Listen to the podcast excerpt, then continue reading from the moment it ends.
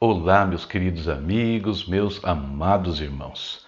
Pastor Sinésio chegando, mais uma edição do Pão Nosso de Cada Dia, mais um momento de oração, de reflexão na Palavra de Deus. Um quadro do seu canal, A Palavra Responde.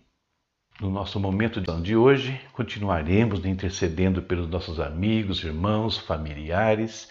Ontem eu dei atenção especial ao nosso Brasil e à igreja perseguida, Hoje retomamos a intercessão. Nessa intercessão, eu estou orando aqui, além de pedidos diversos, intercedendo especificamente pelo pastor Ediel, né, pastor Andréia, aqui de São Paulo, passou por uma cirurgia bastante grave, complicadinha, que Deus dê recuperação plena ao servo dele, orando também para que Deus esteja com a pastora Terezinha de Itajubá.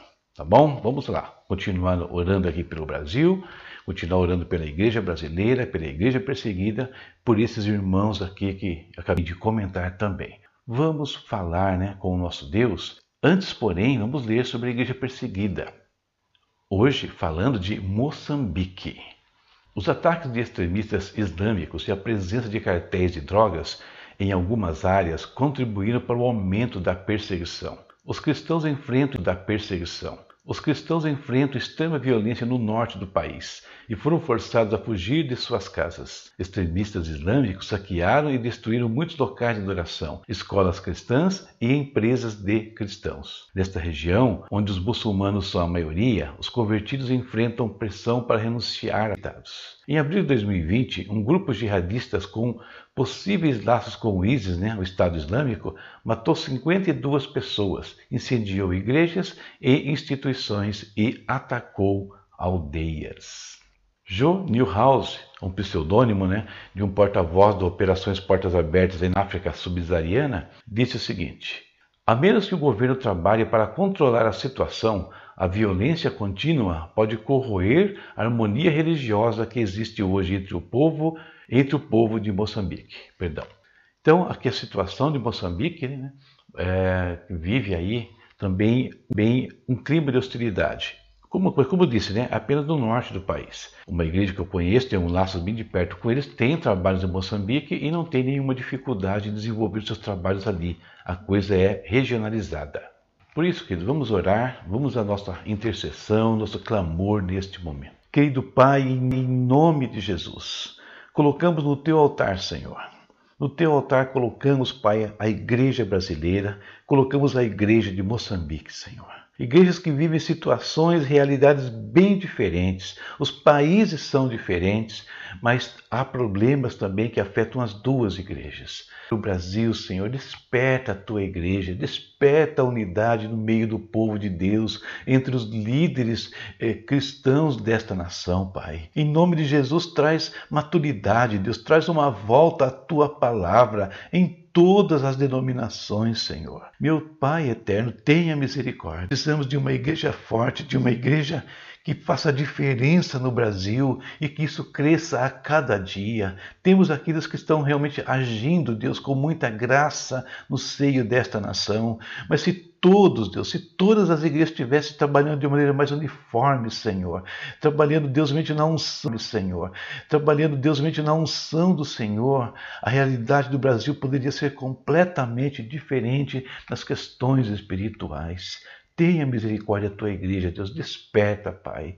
Guarda, Deus, nossos irmãos moçambicanos, Deus, em tudo que eles sofrem, principalmente na região norte do país. Pai, nós te pedimos, guarda, Deus, cada um deles, meu Pai. Querido Pai, colocamos no teu altar também nossos irmãos queridos que têm pedido oração aqui, Senhor. Oração em relação à saúde, meu Deus. Levanta, Pai, levanta todos os que estão hospitalizados, levando que estão acamados, meu Deus. Pai, Deus. Pai querido, da vitória que estão enfrentando tratamentos agressivos contra as doenças diversas, Senhor, contra infecções, contra alergias, Deus. Tira todo o problema ocular também, meu Deus, doença dos olhos, doença dos joelhos e das pernas, meu Pai, nódulos aí, nódulos e cistos caiam por terra todo o mal agora em nome do Senhor Jesus. Em nome de Jesus, traz saúde sobre os teus filhos, sobre aqueles que têm clamado a ti, ó oh Pai.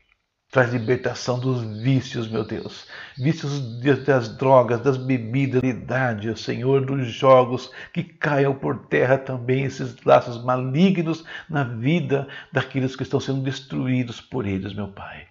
Em nome do Senhor Jesus, meu Deus, em nome de Jesus, abençoa a vida financeira, Senhor, abençoa o trabalho, a vida profissional, empresários cristãos, todos sejam tocados por Ti.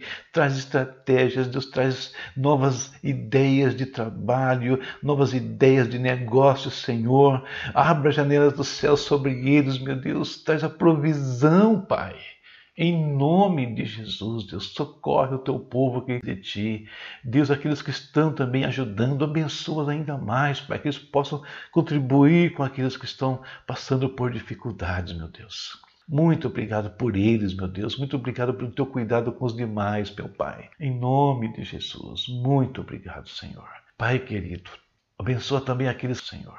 Pai querido, Abençoa também aqueles que estão com causas judiciais, meu Deus. Negócios que estão parados por causa desse sistema amoroso de justiça brasileiro. Mas o Senhor pode interferir nisso. O seu poder não depende de homens, não depende de sistema. O Senhor pode fazer milagres em qualquer área que os teus também, Senhor, em relação aos processos judiciais, meu Pai. Tenha misericórdia do teu povo. Vem, Senhor Deus, falar conosco agora por meio da tua palavra. Ajuda-nos, edifica no Senhor, em nome de Jesus. Amém. E continuamos né, com a nossa leitura aí anual, em ordem cronológica. Hoje lemos 2 Crônicas, capítulos 26 até o 29. Separei para ler com vocês aqui 2 Crônicas, 2 Crônicas, né, perdão, 29, 2 e 3. Ele, né, Ezequias, fez o que o Senhor aprova, tal como tinha feito Davi, seu, seu predecessor. No primeiro mês do primeiro ano de seu reinado, ele reabriu as portas do templo do Senhor e as consertou. O tema que eu pensei para a nossa reflexão reformadores de templos. O rei Ezequias não teve um pai nada exemplar, nada exemplar, que foi o rei Acás. Acas deixou o país numa situação muito complicada em todos os sentidos, principalmente na área espiritual, a ponto de ele ter fechado o templo do Senhor. Então imagina Ezequias que cresce, né, nasce, cresce num ambiente inusitado. Que imagem! Ele, eles eram o povo de Deus. Ele morava na cidade que Deus tinha escolhido para pôr ali o seu nome. Ele via quase todos os dias diante de si o lugar que Deus prometeu que atenderia o seu povo quando orasse naquele lugar. E aquele simplesmente fechado. Uma triste realidade. Nós não sabemos o que ia no coração de Ezequias. Ele sabia que seria o rei mais adiante. Que planos ele tinha, que prioridades ele tinha, não sabemos. Mas Vamos meditar um pouquinho nisso e talvez a gente consiga chegar a isso e talvez a gente consiga chegar a algumas conclusões. Como eu disse, né? Ele assume um reino em crise, crise espiritual, crise econômica, né? Crise ali no relacionamento com os, os seus vizinhos, porque havia muitas guerras, um reino em crise em vários aspectos. E quando um rei chega ao trono, diante de tantos problemas ali de relacionamento com as nações vizinhas, problemas econômicos, qual a prioridade dele? Cuidar do país, né? da parte material. Pelo menos pensamos assim. Mas Ezequias demonstra claramente qual é a sua prioridade. Ou seja, mal chegou até o trono, o que ele faz? Ele manda reabrir o templo. Ele manda limpar, ele manda retomar as atividades que eram exercidas ali em nome do Senhor, para adorar o Senhor. O resultado das atitudes de Ezequias, essa e outras que nós vamos ver ainda na leitura, nós vamos ver ainda na leitura, é a bênção de Deus sobre ele e sobre o povo de Judá. Pensando em nós hoje, como igreja, como servos de Deus, nós temos diversas responsabilidades a responsabilidade é, profissional, familiar é, e, e, outras coisas, as coisas é, com o nosso dia a dia. Mas uma das principais responsabilidades que nós temos é ser testemunhas de Cristo.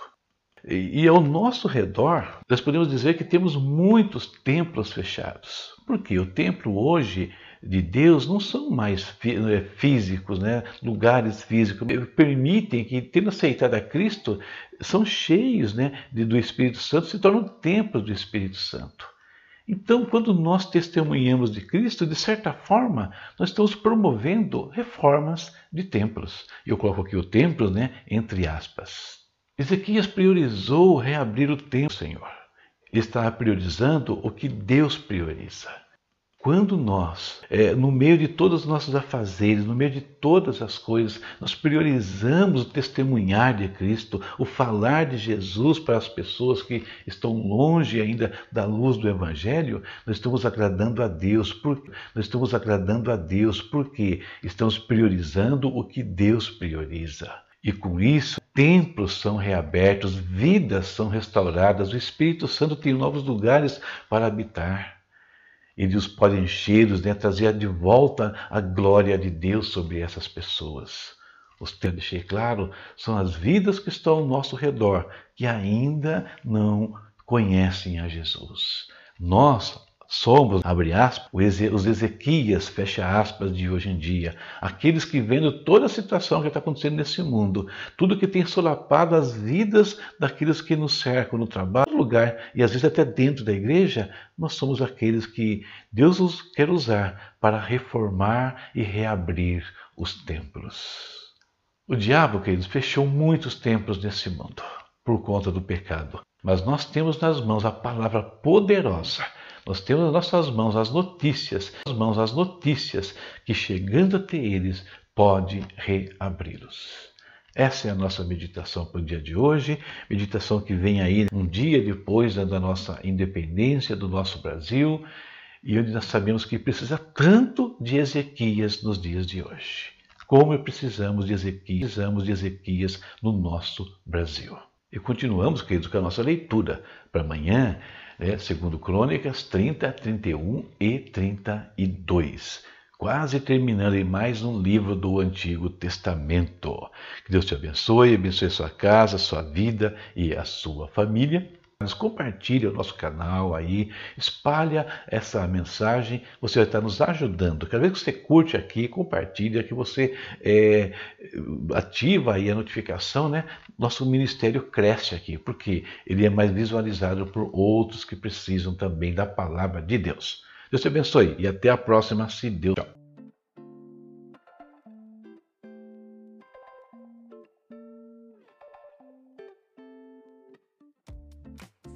Você também tem estas dúvidas, permita-me apresentar-lhe o primeiro curso do Instituto A Palavra Responde.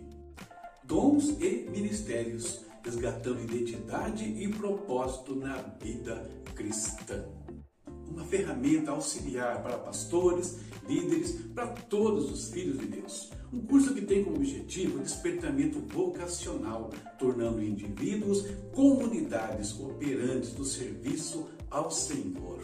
Nessa etapa, estamos trabalhando os dons pessoais, esses que estão aqui ao lado, registrados na Epístola aos Romanos. Como adquirir o curso? É muito simples. Primeiro, acesse o nosso espaço no Hotmart por meio do link que está aqui abaixo ou nos comentários do vídeo. Segundo, em cursos práticos, clique em Dons e Ministérios. Terceiro, adquira o curso usando o meio de pagamento mais conveniente para você. Boleto, cartão de crédito, transferência bancária ou mesmo um Pix. Por ser o nosso primeiro curso, estamos disponibilizando condições especiais para que você possa investir na sua vida espiritual e também ministerial. Estude com seus amigos. Todos que adquirirem o curso poderão convidar três pessoas para estudarem juntos na prática, formando um grupo, você tem 75% de desconto sobre o valor do seu investimento. Mas se você quer começar já sem perder tempo, é muito simples. Use este cupom e você vai ter 50% de desconto no valor do curso. É só informá-lo no ato do pagamento. Muito simples. E tem mais. Você é pastor ou líder e quer um curso para sua equipe ou para sua igreja? Fale conosco por meio desse WhatsApp que está aqui do lado. Nós vamos formar uma turma exclusiva para sua igreja, para sua equipe, com descontos que pode chegar a 80% sobre o valor do curso. E tudo isso porque nós queremos que você venha participar conosco dessa jornada do curso Dons e Ministérios, resgatando identidade e propósito na vida cristã. Queremos ajudá-lo a descobrir o seu lugar no corpo de Cristo, o seu dom pessoal. Que Deus te abençoe e esperamos você em nossas aulas. Até mais!